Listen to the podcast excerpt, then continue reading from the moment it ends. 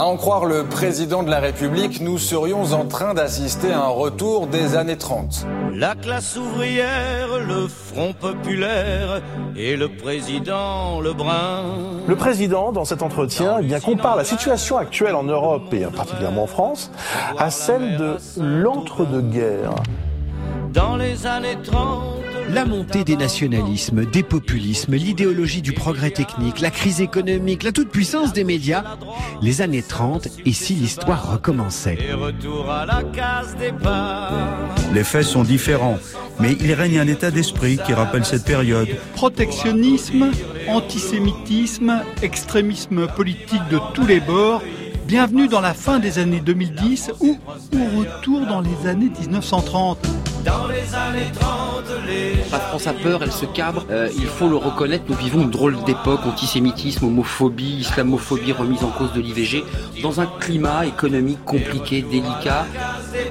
Sommes-nous dans les années 30 Et si l'histoire recommençait Trump en écho à Mussolini, Poutine face à Staline, Le Pen et Doriot, Hollande et Blum.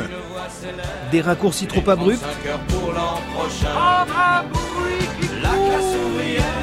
Les années 30 reviennent et la gauche est dans le brouillard. C'est même un tout petit peu inquiétant car les années 30 avaient très très mal fini.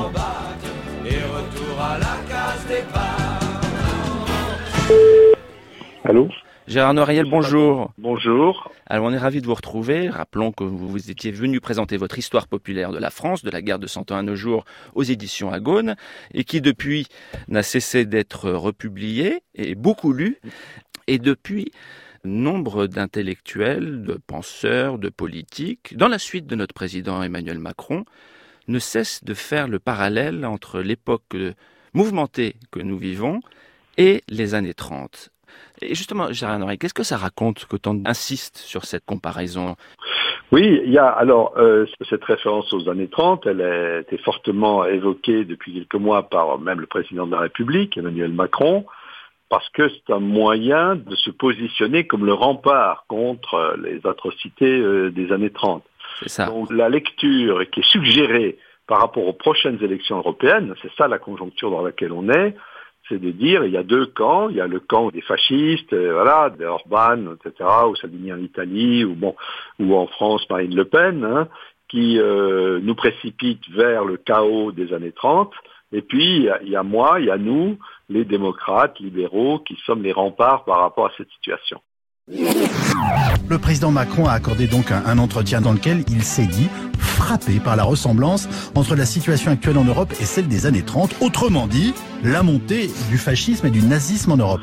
Alors, ça, c'est effectivement une logique un peu de dramatisation des, des choses, qui n'est pas sans fondement, mais qui est dramatisée. Et évidemment, de l'autre côté, on l'a vu, je crois que c'est Zemmour qui était intervenu là-dessus. Alors écoutez, je, On est au cœur quand même de vos centres d'intérêt. hein. Absolument. Que pensez-vous de cette comparaison historique Éric Zemmour? Euh, pour la comparaison avec les années 30, l'effarement devant tant d'ignorance. L'enseignement de l'histoire est devenu une espèce de foutoir moralisateur et qu'on leur a appris uniquement que Hitler c'était mal et que euh, les années 30 avaient été une horreur, la montée du fascisme, du racisme, tous les méchants qui montaient en ligne. Zemmour reprochant à Macron de dramatiser en disant ça n'a rien à voir avec les années 30, Orban n'est pas Hitler, etc. etc. Donc c'est comme ça que le, le truc est positionné, je dirais, sur le plan euh, partisan. Et forcément, c'est un débat médiatique plutôt biaisé. Et ça, c'est l'historien qui le dit. Oui, c'est ça, parce qu'il y, a- il y a des différences considérables. Moi, j'ai insisté d'ailleurs dans mon histoire populaire sur le fait qu'on était dans des, une société beaucoup plus pacifiée. On est dans un monde plus, plus pacifique que celui des années 30 et la France n'est pas entourée de dictatures.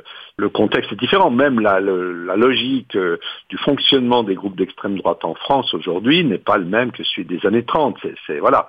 Rappelons-le, il y avait les années 30, il y avait 34, les ligues qui tentent de prendre le Oui. pouvoir, l'agitation dans les rues de l'extrême droite. Oui, voilà, la, la fameuse manif du 6 février 34, les historiens en discutent encore. Pour les, beaucoup de Français de l'époque, euh, la France était au bord du fascisme. hein. C'est pour ça que le front antifasciste a été mis en place. Et c'est pour ça qu'est apparu le Front populaire.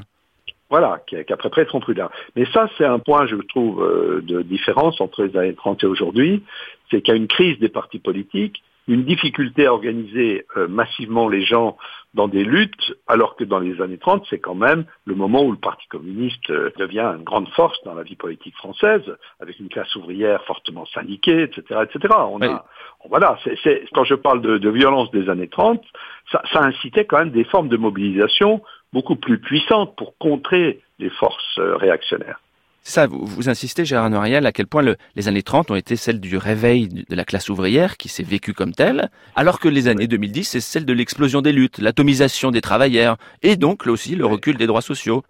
Oui, c'est ça, voilà. Et c'est pour ça aussi que j'ai écrit cette histoire populaire, c'est pour rappeler l'importance du social par le fait. C'est-à-dire que ça doit être le facteur qui unifie l'ensemble des luttes qui peuvent être menées. Bien sûr, il y a, toutes les luttes contre les discriminations, les inégalités diverses qui peuvent exister, euh, c'est très important, mais il faut l'articuler aux questions sociales parce que c'est la seule manière d'élargir le front des gens qui luttent et d'aller à l'encontre de cette atomisation qu'on constate, où il y a énormément de bonne volonté, mais on n'arrive pas à trouver les moyens de relier tout ça.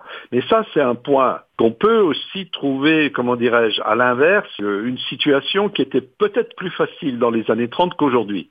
Je vais prendre un exemple. Aujourd'hui, la situation des réfugiés, qu'on appelle les migrants, elle est, je pense, aussi dramatique que celle des migrants des, des, des années 30, puisqu'on voit avec des, des, familles qui meurent en Méditerranée, etc., des, les pays qui ferment les uns après les autres leurs frontières, situation dramatique qu'on croyait à tout jamais terminée, quoi. Et on les voit ressurgir puisque les pays européens, pas qu'européens d'ailleurs, ferment leurs frontières euh, aux migrants. Mais ce que je veux dire, c'est que dans les années 30, comme énormément de Français avaient conscience que c'était la démocratie qui était en jeu, ça a été plus facile d'organiser collectivement un front antifasciste dans lequel on prenait en compte la question des réfugiés. Parce qu'il y avait une solidarité, les gens se disaient, mais c'est nous-mêmes qui allons trinquer si euh, on continue avec cette politique. Là. Alors qu'aujourd'hui, je suis pas certain qu'en France, tout le monde soit vraiment conscient que finalement notre sort et le sort des réfugiés soient, liés. C'est un petit peu cette question-là, qu'il y a une démobilisation politique, on le voit bien, hein, et c'est ça qui, je crois, est le grand problème actuel euh, et qui nous différencie peut-être des années 30, où là, moi je pense que c'est l'apogée, le summum de la lutte des classes en France, ça se passe à ce moment-là. Oui, je reste le vieux monde s'écroule dans les douleurs et dans les larmes, dans le sang, dans la faim. Le vieux monde croule sous sa misère, le vieux monde croule sous sa bêtise.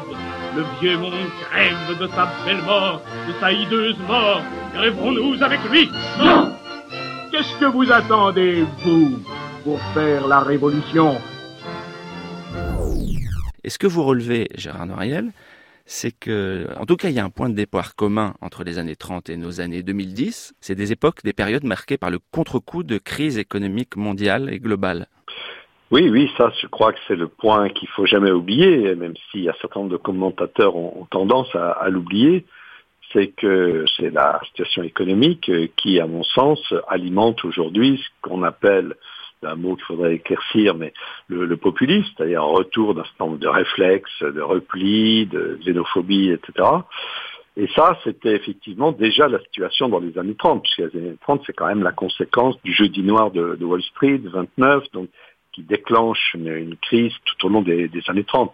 Donc il y a bien cet euh, élément commun. C'est-à-dire que là, c'était le crack de 29, et nous, c'est la crise des subprimes de 2008. Voilà, c'est pour ça que la dimension économique est fondamentale. Parce que on peut, comme Emmanuel Macron par exemple, se présenter comme le rempart, mais si on ne change pas de politique économique, vous comprenez bien que les raisons pour lesquelles on a une partie de la population, notamment dans les classes populaires aujourd'hui, un, qui ne croit plus à la politique, deux, qui peuvent être séduits par des thèses euh, conservatrices, xénophobes, etc., c'est aussi parce que tout ça est quand même nourri d'un substrat euh, de crise économique intense qui touche une grande partie des classes populaires aujourd'hui, euh, avec la, la, la, chômage, la précarisation du travail, toutes ces questions-là qui sont évidemment le substrat qui nourrit cette évolution très négative de nos sociétés. Donc c'est pour ça qu'il ne suffit pas d'avoir des beaux discours, des, belles paroles, il y a aussi des enjeux hum, économiques majeurs. Alors pour finir, Gérard Noiriel, dans votre note là que vous aviez publiée euh, le 3 novembre dernier, euh, vous écriviez L'incapacité des gouvernements successifs à résoudre la crise du capitalisme n'a pas suscité de révolte comparable à celle des années 30. C'était vrai jusque-là, mais alors quel regard vous avez sur euh, le mouvement qui a éclos juste après C'est celui des Gilets jaunes, qui est maintenant à sa 20e semaine? Voilà, oui, oui, ben effectivement. Euh, enfin, je veux pas dire que j'avais prévu que ça se passerait comme ça. On, ne peut jamais prévoir la façon dont les luttes sociales éclatent. Hein. C'est ça la, la magie aussi du peuple, quoi. C'est la créativité du peuple. Ça prend toujours des formes imprévues. Mais oui, je pense que ce mouvement des Gilets jaunes euh, a été une manière d'exprimer ce ras-le-bol euh, et d'essayer de trouver une issue. Donc, il est certain qu'il y a une dimension très importante qui est reconstruire une démocratie, j'allais dire, euh, directe, de base, où les classes populaires puissent être partie prenante. Mais après, il y a le problème aussi de la traduction politique. Mais moi, je pense que euh, ça prendra du temps. C'est normal que ça ne se fasse pas en quelques mois. Ça s'est jamais vu. Justement, la crise est tellement profonde qu'on est dans une période de recomposition, que par exemple la question du climat s'impose euh, une prise de conscience euh, massive qui existe aujourd'hui, donc comment articuler aussi avec la question sociale, etc. On est là dans une phase, euh, je pense, de gestation, de réflexion, et ce qu'on peut espérer, rien n'est jamais sûr, mais que justement tout ça aboutisse à une recomposition des forces politiques, comme, comme ça a déjà existé dans le passé, hein, et que finalement ça nous donne euh, des motifs d'espérer euh, dans une société euh, plus juste, meilleure que celle dans laquelle on est aujourd'hui. C'est pour ça qu'il faut des alternatives, des alternatives dans lesquelles les gens puissent croire. La politique, c'est aussi ça. Hein. C'est aussi un enthousiasme, c'est aussi une croyance dans un espoir. Voilà, il faut, jouer sur les, dimensions émotionnelles à la fraternité, comme on dit. Toutes ces questions-là sont aussi en jeu pour s'en mettre un peu en question. L'univers nous envie,